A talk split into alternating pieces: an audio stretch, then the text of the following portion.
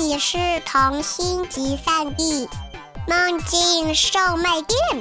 关注微信“混童话”，更多精彩等着你。大家好，欢迎收听《混童话》，我是主播微微张。今天的故事名字叫做《鳄梨来了》，作者是蓝梦醒。这个故事是一个非常幽默、俏皮，同时还有一些发人深省的小故事。希望你跟我一样喜欢这个故事。鳄梨来了，蓝梦醒。听说主人今天去超市买了一个鳄梨回来，冰箱里的水果们都吓坏了。它有鳄鱼那么大的嘴巴吗？它会不会一口把我们吃掉？草莓小声的问苹果。苹果也不了解鳄梨，他摇摇头，用地头上的小叶片轻轻拍了拍草莓的头，安慰他。虽然苹果也很害怕，但和草莓比起来，它算得上是个大姐姐，所以要比草莓勇敢一点。葡萄其实最胆小，才刚刚听到这个消息，他们的小脸儿就因为害怕变得更紫了，一个个更加紧紧的抱在了一起。哈，有什么好怕的？我们有榴莲大哥在，他要是敢欺负人。我们就让他好看。一向脾气暴躁的火龙果怒气冲冲，激动的连绿色的头发都竖了起来。榴莲闭着嘴巴不说话，只是嗯了一声，点点头表示同意。他怕一开口，同伴们就会受不了自己身上的味道。我想。我们应该对人家友好一点，也许他并不坏呢。香蕉不紧不慢地说：“他是个温和又心软的家伙。”对呀，以和为贵嘛。鸭梨也连声附和。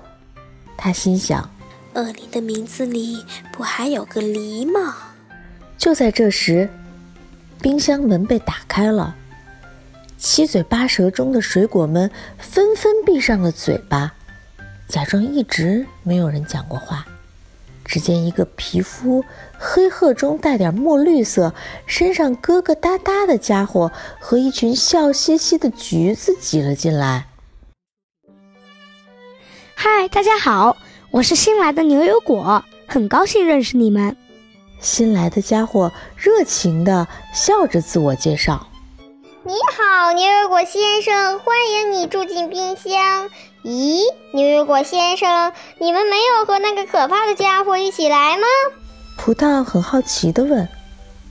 可怕的家伙，就是那个会把其他水果吃掉的家伙，名字叫做鳄梨，据说非常可怕。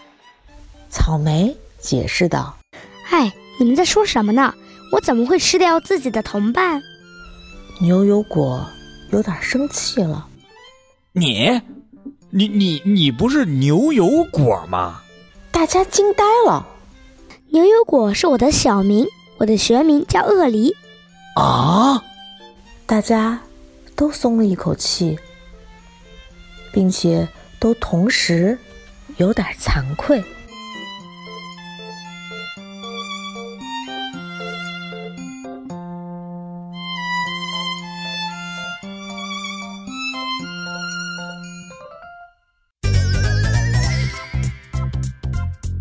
大家好，我是笑笑，我在这个故事中演的是鳄梨。大家好，我是孔美味，我是故事里很美味的草莓。大家好，我是主播火锅，在这样的一个作品中扮演的是火龙果，一个非常容易发火的角色。这个小故事呢，其实还是挺有意思，能够长点知识啊，估计很多的小朋友也会非常喜欢。大家好，我是故事里的葡萄小奶豆。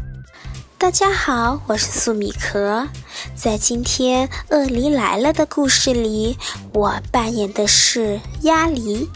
大家好，我是赵太，在故事里我扮演的是慢吞吞的香蕉。